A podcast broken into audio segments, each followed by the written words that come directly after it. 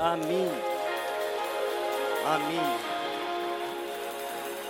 Вы можете присаживаться, дорогие. Я очень рад быть сегодня с вами здесь, на этом месте. И верю, что а, мы сегодня дойдем до конца. Да, аминь.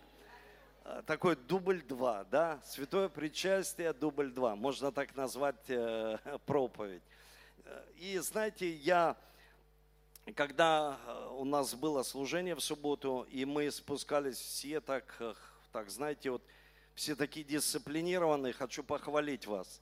Вы так все, знаете, вот пошли на выход, спускаются вниз. И когда спустились вниз, э, конечно, был вопрос, поднимемся ли мы наверх или нет. И кто-то подошел и говорит, пастор, может здесь внизу давай совершим святое причастие. Я сказал, слушайте, это ж надо наверх подниматься, все это нести вниз. И это целое, ну, как бы целый процесс. Поэтому самое важное, что церковь, она встречается. Церковь, она находится в молитве. Э, церковь, она имеет откровение, что мы жертвуем. Послушайте, это очень важно, чтобы церковь, она имела действие. Потому что мы э, верим, что когда мы имеем какое-то определенное действие, мы видим потом результат в нашей жизни – и э, я хотел бы вам сказать, э, знаете, когда спустились вниз, я подумал, вот так все быстро может и оборваться в нашей жизни. Вот только служение, а потом раз и все. И нас попросили выйти с этого помещения, и, и вроде бы мы собрались, а служение не можем провести. Поэтому нам нужно, конечно, молиться, жертвовать.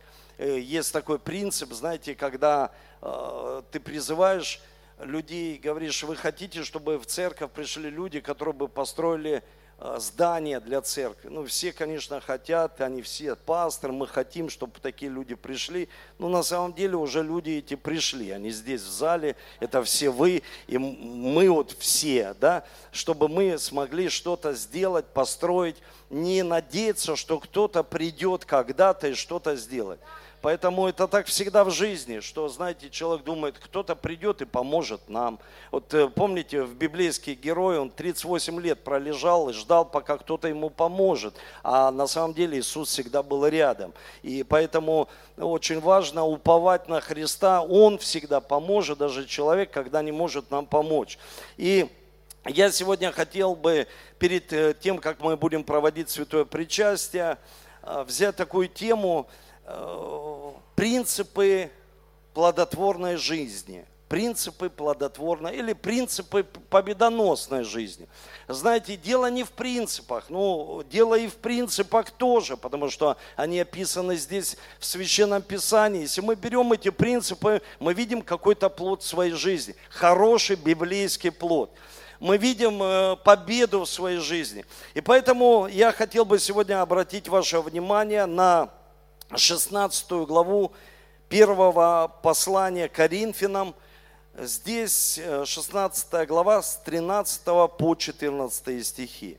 И здесь говорится, бодрствуйте, стойте вере, будьте мужественны, тверды, все у вас да будет с любовью. Вот знаете, апостол Павел как бы так э, такое слово резюмирует э, то, что происходило в 15 главах. А в 15 э, мы видим, вот 15 глав, апостол Павел пришел с критикой в Коринф и с, с таким обличением. Знаете, ну, людям не нравится критика порой, но критика нужна на самом деле для каждого человека. И обличение нам не нравится, нам хочется, чтобы нас всегда вдохновляли, мотивировали, позитив был всегда. Но если мы хотим измениться, мы должны посмотреть Священное Писание и обратить внимание на послание церкви в Коринф. Знаете, вот я, когда прочитал это место, я понял, что мне нужно об этом ну, проповедовать, учить церковь, учить, послушайте, церковь. Потому что мы должны научиться. И здесь, смотрите, давайте так с вами поразмышляем. Послание к Коринфянам, то есть церковь большая, церковь в Коринфе, пишет пастор Павел, апостол.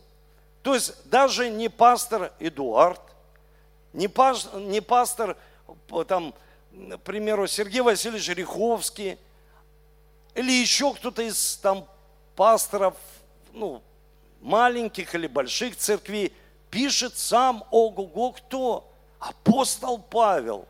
Вы знаете, я когда прочитал, думаю, ну Павел же пишет. Сегодня людям, ну, ну, иногда человек говорит, ну, что-то не так, мне не нравится этот пастор, мне не нравится этот служитель. А здесь Павел пишет, ну, то есть апостол Павел, все опираются, о, кто тебе из Библии нравится? Апостол Павел, ну, он такой прям образованный, Духом э, Божьим ведомый, знает все о дарах Святого Духа, о пророчествах. Короче, ну, вот ну, апостол, знаете, вот реально апостол. Когда я об этом стал размышлять, я сразу пришел к мысли, писал апостол Павел церкви, которая была в проблеме, в принципе. И мы сейчас, я быстро посмотрю, какие были проблемы. Это не все, что я вам скажу. Были проблемы в этой церкви, были проблемы у людей. То есть они впали в эти проблемы пишет апостол Павел. И вот здесь, смотрите, итог какой, что этой церкви нет. Ее нет. То есть они всю критику, обличение, наставление, он был в такой глубокой любви, обличал их так-то, с такой любовью, что они не приняли это к сведению, и их сегодня нет. Есть музей, люди приезжают и говорят, в Карин вот здесь была эта церковь. Апостол Павел вот писал этим людям, которых нет, даже в поколениях этих людей нет. Почему? Потому что нет, просто нет. Потому что человек не принял. И вот послушайте, очень важно, для чего мы собираемся здесь, в собрании верующих людей, и тем более перед святым причастием, чтобы принимать послание в свою жизнь. И что?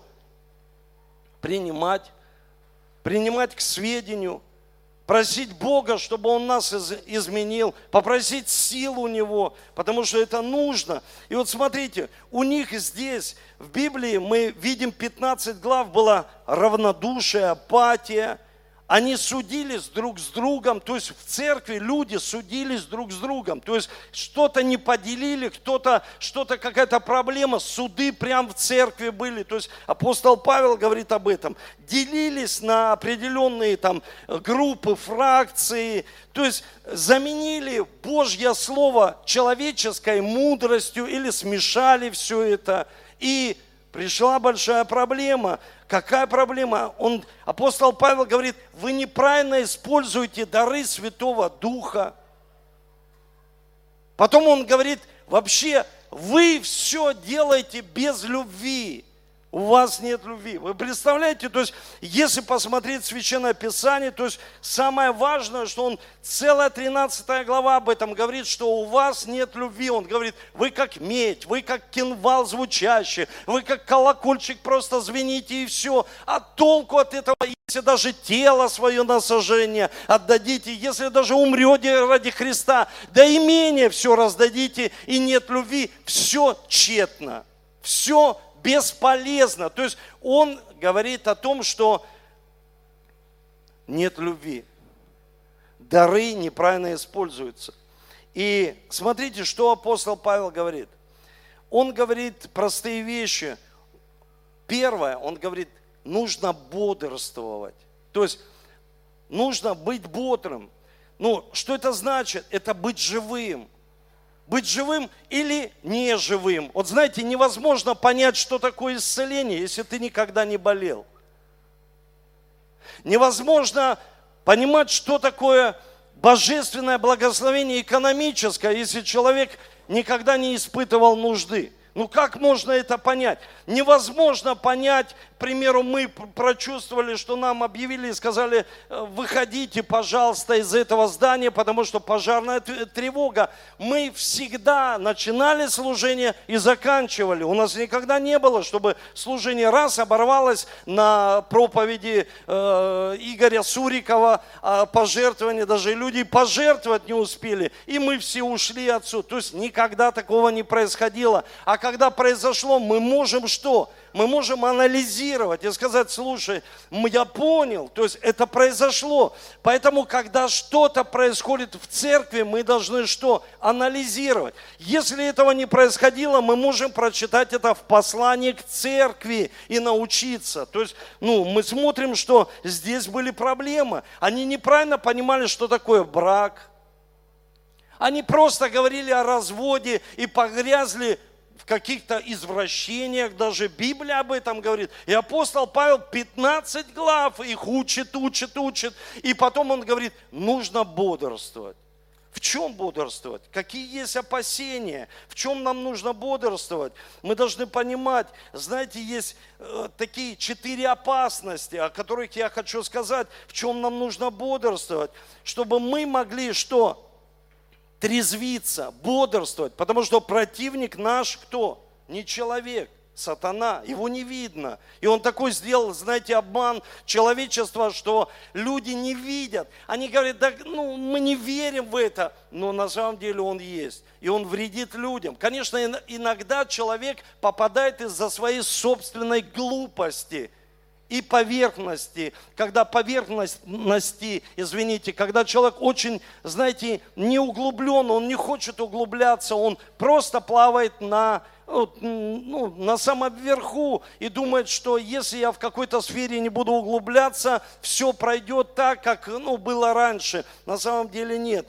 Поэтому мы должны что делать? Бодрствовать и понимать, что кто наш противник и как он уловляет человека через похоть плоти, похоть очей и гордость житейская. То есть смотреть, куда мы приходим, с кем мы общаемся, потому что это влияет на наше тело, это влияет то, что мы смотрим сегодня, что мы смотрим, что мы видим, что мы слушаем, и гордость житейская. То есть, смотрите, то есть эти искушения не изменились. То есть Библия говорит о них, то есть это как корневище искушения, когда человек что-то увидел, что-то захотел, и он это взял. Ему говоришь, не бери это, потому что пройдет время. К примеру, я это проходил, и человек не слушает, он говорит, я не хочу смотреть на тебя. Вот как мы сегодня можем посмотреть на Коринф, церковь в Коринфе и сделать вывод.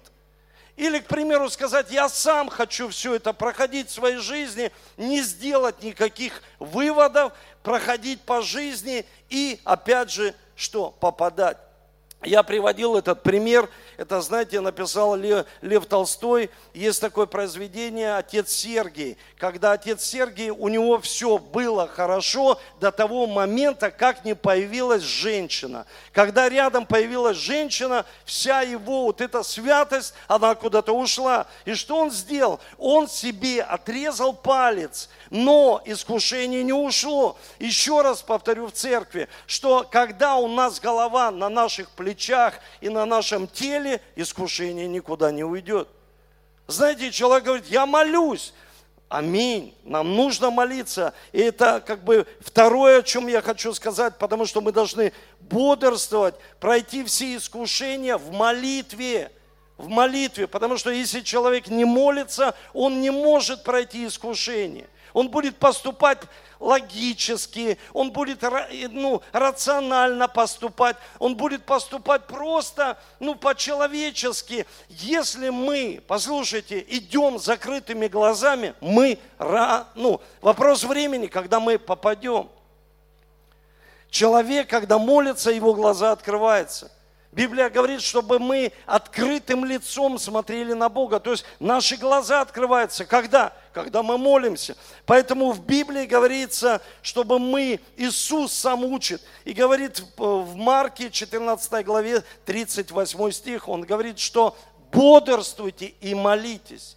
бодрствуйте и молитесь. То есть будьте бодрыми. То есть когда мы говорим бодрый, это значит живой или мертвый. Это значит человек, э, знаете, активный или неактивный. То есть, ну, человек сам по жизни, он активный или нет.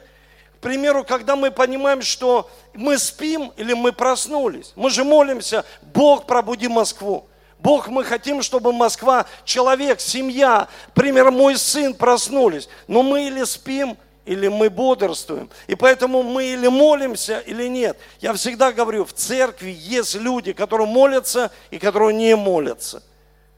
Никогда не обижайтесь на тех людей, которые молятся. А те люди, не осуждайте людей, которые не молятся. Просто есть люди, которые молятся и которые не молятся. И почему-то, когда люди молятся, Бог отвечает. И когда Бог отвечает, людям ну, как-то становится завидно, что Бог им ответил. Поэтому нам нужно что? Бодрствовать всегда, быть как? В молитве. Утром встал, помолился идешь на какое-то серьезное там, мероприятие, помолись. Э, какое-то решение, помолись. Возьми вместе со своей семьей, помолитесь. То есть молитва, она дает бодрость нашему духу и открывает наши глаза. Это не просто какой-то ритуал, послушайте. Это как бы мы синхронизируемся с сердцебиением Бога. Мы понимаем Его, что Бог хочет в нашей жизни. Или нам сказать, или помолчать, или пойти, или уволиться, или наоборот устроиться на новую работу. Бог сто процентов разговаривает с человеком. Просто нам нужно молиться. Скажите аминь. И знаете, еще одна опасность, которую я хотел бы сказать, это, конечно, равнодушие и апатия. Вот когда человек становится равнодушным, он же не чувствительный. То есть равнодушный ко всему. Ну, если я вошел в призвание пастора, и, к примеру, на служении никто не пришел к покаянию, у меня нет равнодушия. У меня нет в этом плане э, апатии никакой. То есть я понимаю, ну, что-то не так. То есть апатия, когда мы не чувствуем, мы перестаем быть чувствительны к другим людям. Вообще в своей семье мы чувствительны к Богу, к Слову Божьему, апатия. Зачем мне Слово Божье? То есть равнодушие к Слову Божьему. Я здесь послушаю только на воскресном служении у нас не должно быть равнодушия, потому что равнодушие принесет проблему. Как она принесла в Коринфскую церковь? Проблема, ее нет. Ее просто нет. Давайте так, четко и ясно понимать, что апатия – это проблема. И апатию ее не видно. Вы понимаете, ее не видно вот физическими глазами. Мы не можем увидеть в человеке апатию. И Э, хороший такой пример, когда я как-то читал одну книгу, я помню, когда люди пошли, там несколько групп, и один человек самостоятельно. Это такая проблема, когда человек хочет быть один вне команды вообще в жизни. Без команды ничего нельзя сделать здесь на земле. И знаете, когда этот э, человек, он хотел подняться самостоятельно на Эверест. Несколько команд, и он один. И этот человек впоследствии, он погиб. Он был богатым человеком, он замерз. Но человек, который описывает всю эту историю, он говорит, я поражен апатией и равнодушием людей, которые проходили рядом, мимо, они под, проходили и поднимались на, ну, на эту высоту, и они даже не помогли этому человеку. Знаете, когда я лично читаю Библию, я поражаюсь, ну вы также вместе со мной поражаемся равнодушие. Вот знаете, такое равнодушие, такая апатия пророка Ионы, и Бог его называет пророк. Пусть он будет малый пророк, и он записан в Библии, малый пророк Иона, но у него полное равнодушие. Бог говорит, нужно спасти этот город. У него полное равнодушие, то есть он цветок, переживает, что он завял, а на человека он даже не смотрит. Мы не должны быть такими равнодушными к душам человеческим. Хотя бы если человек не проповедует Евангелие, мы можем за них молиться – Мы можем молиться. Знаете, когда мы проводим вот такие фесты, разные выходы на природу, даже если кто-то никого не привел туда. Послушайте, это мышление церкви. Мышление – это поведение церкви. Это, то есть мы, мы так мыслим, чтобы люди приходили и принимали Христа. То есть у нас не должно быть равнодушие, не должно быть апатия. И апатия, извините. И четвертое здесь очень важно, знаете, проявлять осторожность. И апостол Павел говорит во 2 Тимофея, 4 глава, 3-5 стих, чтобы мы проявляли осторожность лже разным учениям. Апостол Павел говорит, чтобы мы бодрствовали. И я недавно вспомнил, мы сидели с братьями, мы сидели, общались вот с командой, у нас был такой культурный выход – мы были на маленьком э, теплоходе по Москва-реке, прокатились, пообщались, провели вместе время.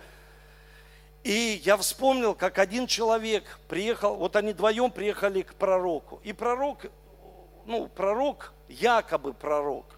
И пророк этому человеку, лже-пророк, я его даже так назову, он повернулся и говорит человеку, ты умрешь, а ты будешь его хоронить. И я помню, это была, знаете, как шутка. С одной стороны, человек даже, он, он потом смеялся, он говорит, представьте, он мне сказал, что я умру, а вот он меня будет, вот он меня будет хоронить. Знаете, что интересно? Так и получилось. Он умер, а тот человек его похоронил. Это реальная история. Я просто без всяких имен, я не называю имен, но это реальная история. Я знаю, что, знаете, враг, что он делает? Он может сделать подменку. И мы иногда бросаемся на все сверхъестественные вещи в нашей жизни, потому что человек не желает процесса, он желает быстро и сразу – вот знаете, я, ну, процесс, чтобы тебя ставили импланты, там, к примеру, э, нарастили кость, это целый процесс. А человек говорит, а можно сразу, а можно исцеление сразу, а можно, чтобы все было сразу, а можно муж сразу, жена сразу. Вот послушайте, целая церковь может впасть в то, что может, а Бог захочет и сразу будет. Вы слышите? Бог захочет, это Бог – мы не можем Богу руки выкрутить и сказать, как Богу действовать в нашей жизни. Мы можем просто уповать на Него, верить, молиться и ожидать от Него. Скажите аминь.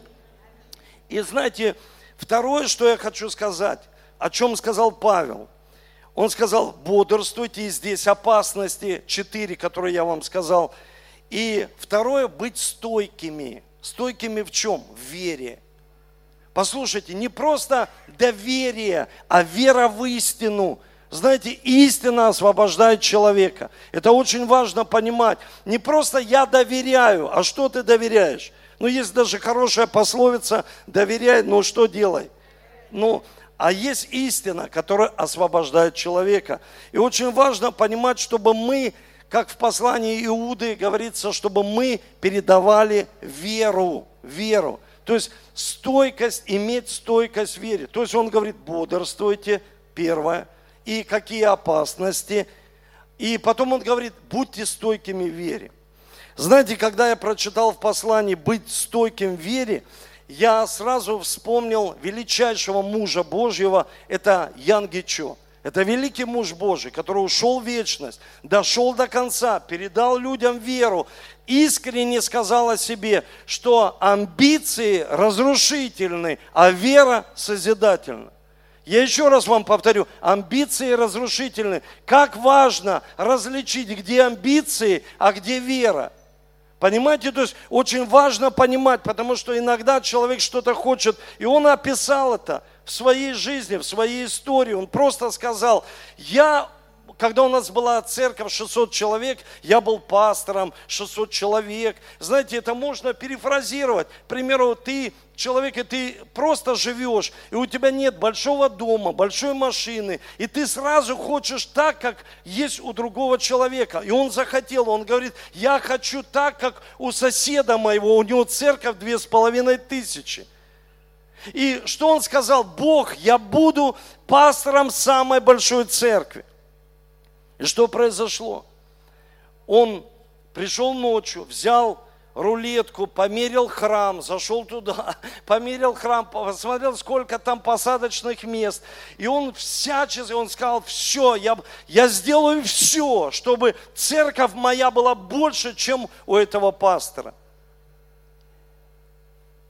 И он рассказывает о себе, что он так стал много работать, столько посещений в больнице, все делать. Он крестит, он водой крестит, он чуть ли не прославляет, он делает все, он супермен, он, и он сам пишет о себе, он говорит, я думал, что, к примеру, ну, кроме меня никто не сможет это сделать. И говорит, в моем теле появились какие-то симптомы слабости. Я стал чувствовать слабость. И приехал один из проповедников, и спросили, кто будет его переводить. Ну, как вы думаете, кто? Он сказал, я, конечно, буду переводить этого проповедника, но когда он говорит, я поднялся к алтарю, этот проповедник так харизматично проповедовал и бегал по сцене, что я, как переводчик, должен синхронизироваться и делать то же самое. И он говорит, я стал тоже носиться. И когда я, говорит, вы, выбрасывал просто слова, я чувствовал, что нет помазания, и я просто выбрасывал эти слова, я почувствовал большую слабость в моем теле. И он говорит, как будто кто-то выключил свет в моих глазах, просто вспышка, и я упал прямо здесь, возле алтаря, грохнулся, и все. Он говорит, когда я пришел в себя, мне было так стыдно, и я Богу сказал, Бог, почему ты опозорил меня именно здесь, ну, то есть не в офисе, я потерял сознание, а прямо при этих всех людях, почему так произошло, почему так произошло. И знаете, что именно? Он стал слабеть, он стал уходить э, с больницы, и на водном крещении он вообще чуть не умер, и это продолжалось какое-то время. Он провозглашал исцеление в больнице, и потом Бог проговорил к нему и сказал, ты будешь исцеляться 10 лет. Ты будешь исцеляться 10 лет. Послушайте, стойкость нужно иметь в вере. Услышьте меня. Когда человеку скажешь, слушай, вот ты, ну, давай я помолюсь за тебя, и Бог что-то открыл, ты будешь проходить это пять лет. Человек, как? Да, ну, а я пойду в соседнее здание, там церковь, мне там скажут, я буду это проходить две недели. Послушайте, что лично Бог скажет тебе – вы слышите, что лично Бог скажет тебе, вот в этом иметь стойкость, не в амбициях. Он проходил 64 года по 74 он говорит, я проходил, ну, просто это было, ну, это, это были такие испытания, я слабел, я много раз умирал, я много раз в больнице плакал, орал, я не знал, что со мной происходит, но это было ровно 10 лет. Вы слышите, это было ровно 10 лет. Поэтому мы можем обстоятельства происходить. Мы хотим быстро. Мы тем более в евангельской церкви. Здесь живые проповеди, молитва. А ну, пастор, помолись. А ну, давай вот этот час. Человек скажет что-то в моей жизни. Поэтому я всегда смотрел и думал, чтобы открыть такой сезон пророческого служения, должен приехать пророк. И знаете, я благодарен Богу, что нам дал ответ, ответ э, пророк Рони, и он приедет, будет на конференции по видению. Это будет очень сильное действие, я знаю. Почему? Потому что, не потому что он мне пророчествовал, и знаете, он мне пророчествовал, я даже об этом не просил. Вот в чем интересно. Знаете, я не стоял в очереди, чтобы просто постучаться и сказать, а что вы скажете мне? У нас есть вернейшее пророческое слово. Услышьте меня. Вернейшее пророческое – это Библия. Это Слово Божье, скажите аминь. Это Слово Божье, это Библия. И Библия говорит, что оно, она полезна для научения, наставления, обличения. О, вот это слово можно убрать, но оно там есть. Обличение, наставление и чтобы мы были какими? Праведными людьми. И поэтому у нас должна быть что? Стойкость. То есть человек должен быть не просто стоять, знаете, ну, в наше детство были такие модные игрушки, вот эти неваляшки. Сейчас их, ну, не знаю, есть они или нет, но на самом деле человек стойкий в вере, он как неваляшка становится. Его бьет обстоятельства, он раз, оп, поднялся. Оп, почему? Потому что есть Божье Слово. Есть Божье Слово. Скажите аминь. Давайте Духу Святому поаплодируем.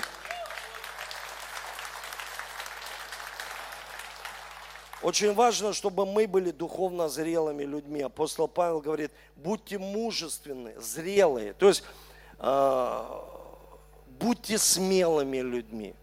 Смелы. Будьте смелыми. Опять начни. Но почему мы читаем эту историю заезженную, знаете, которая аргументируют многие ораторы, проповедники, э, этот, как его, Эдисон – пять там тысяч э, этих 15 тысяч попыток, это, это попытки, там, к примеру, неправильные. Я прошу, слушайте, почему верующие не имеют смелости начинать заново? Почему верующие не имеют смелости покаяться? Почему верующие не имеют смелости, особенно перед святым причастием, Почему верующие не имеют смелости исповедоваться? Почему верующие не имеют смелости что-то начинать с самого начала? Почему верующие не имеют смелости попросить помощи?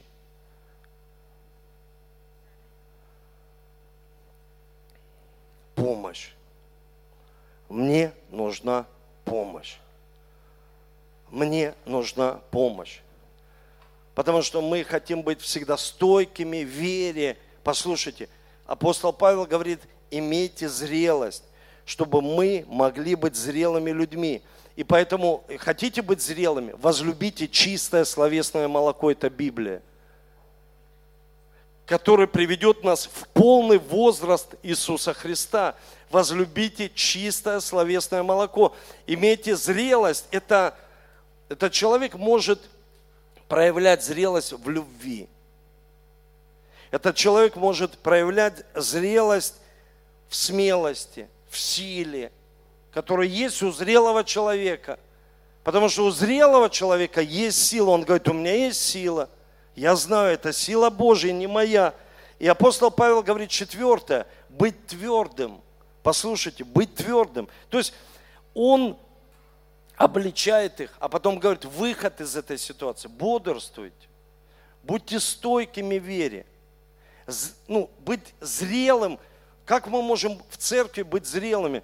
Посещать служение, посещать домашние группы, посещать библейские курсы. Ну, зреть нужно, нужно учиться я хочу быть там лидером, нужно закончить лидерские курсы, то есть быть зрелым человеком, научиться, то есть созреть, чтобы ну, быть вкусным, чтобы ну, вкус жизни принести. Понимаете, иногда мы останавливаемся, и нас обстоятельства могут остановить. Быть твердыми людьми быть твердыми очень важно. И апостол Павел где-то сарказмом говорит, знаете, такие вещи. Он говорит,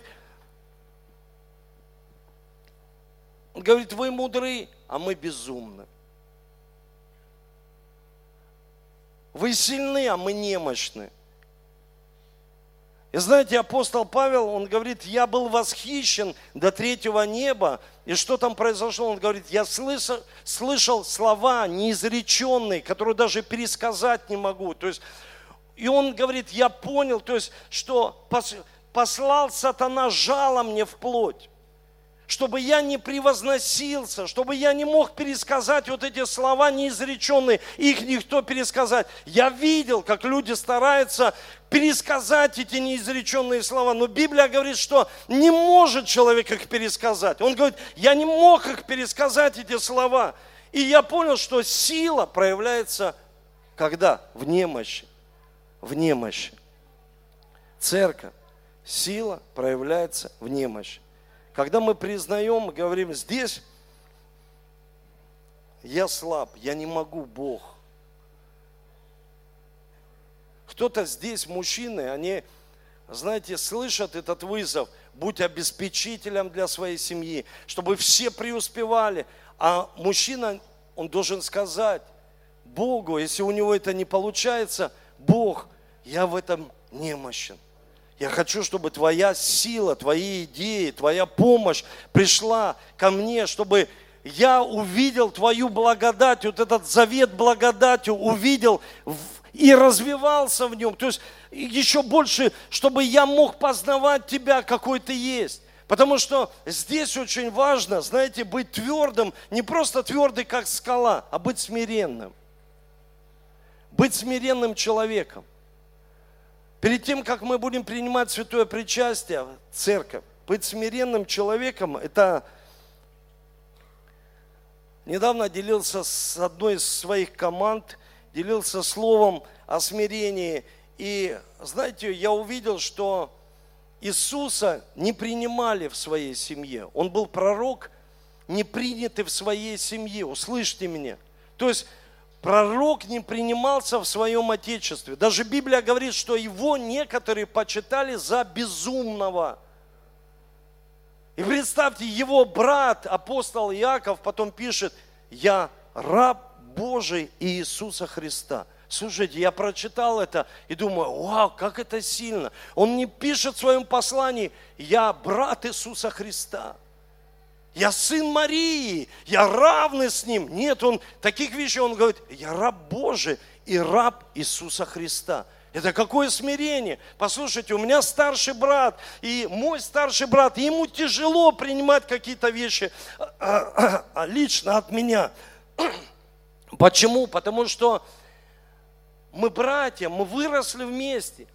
Я не был пастором, и потом я стал пастором. Послушайте, как сложно – мы сейчас проводили вместе время с Натальей, с Олиной сестрой. Она говорит, как сложно мне принимать от своей сестры, мне легче принять от тебя. Очень сложно сказать, представьте, я раб Божий Иисуса Христа.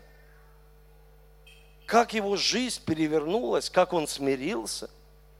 Жить в одной семье и реально смириться, чтобы Бог действовал в нашей жизни. Послушайте, это очень важно, потому что всегда есть в церкви перекос.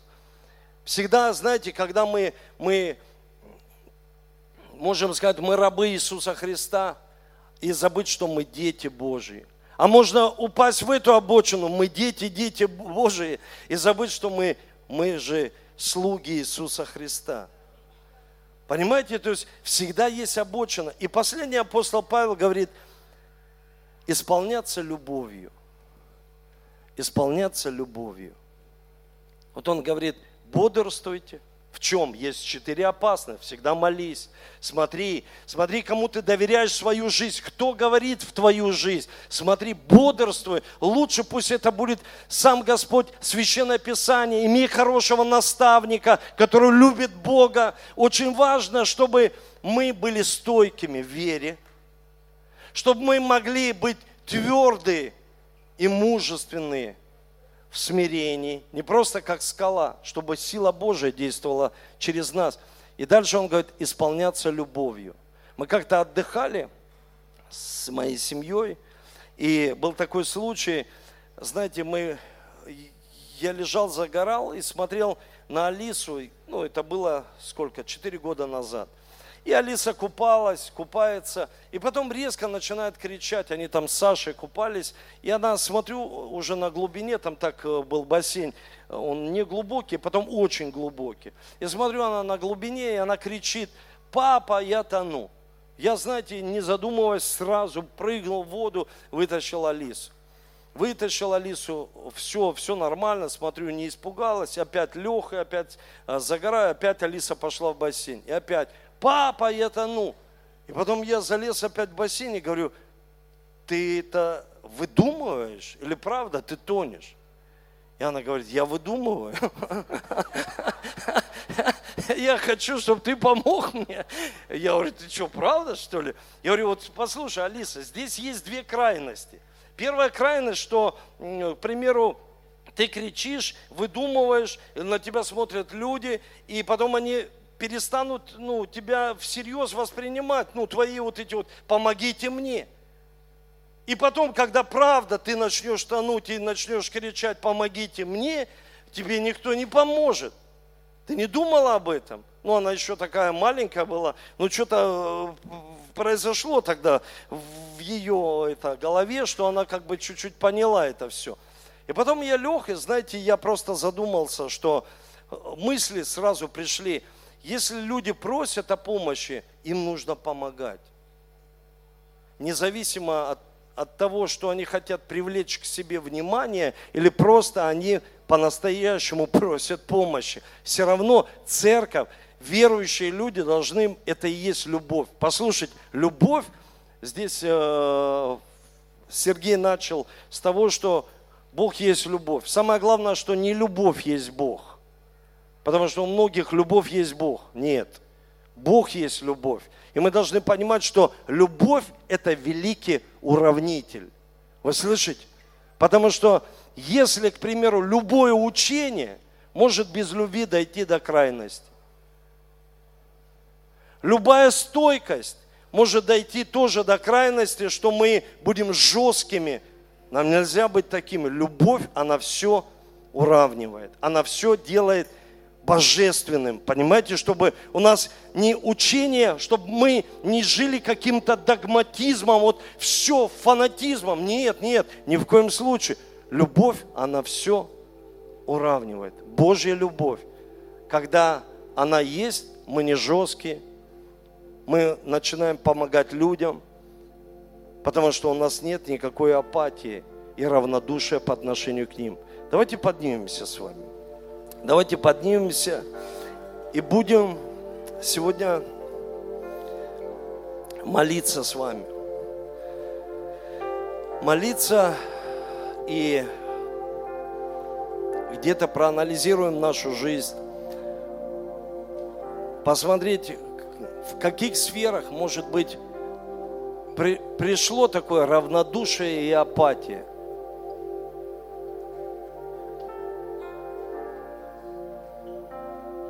В каких сферах жизни посмотреть, кто-то с кем-то начинает, знаете, как в Коринф, в церкви, кто-то начал уже судиться с людьми.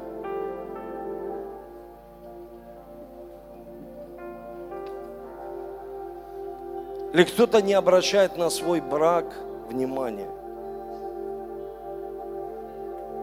Ложе должно быть непорочно.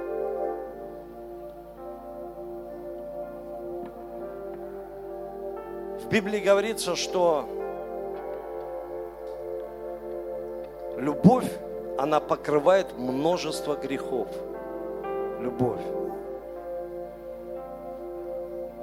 Вокруг нас множество людей, которые не знают Христа. И я слышу постоянно, когда люди говорят, пастор, мы не евангелисты. Послушайте, дело вообще не в этом. А дело в том, видят ли в нашей жизни Христа. Видят ли в нашем поведении Христа. Потому что когда Павел обличал церковь в Коринфе, он говорит, у вас проблема с богословием. Не потому что, чтобы мы погрузились в какое-то богословие. Богословие влияет на поведение человека. Послушайте, это важно. Как он верит в Слово Божье, это влияет на поведение человека. Как может человек сказать? Как может человек сказать? Я не знаю. Как может человек сказать, что что-то противоестественное, что не Бог создавал внутри.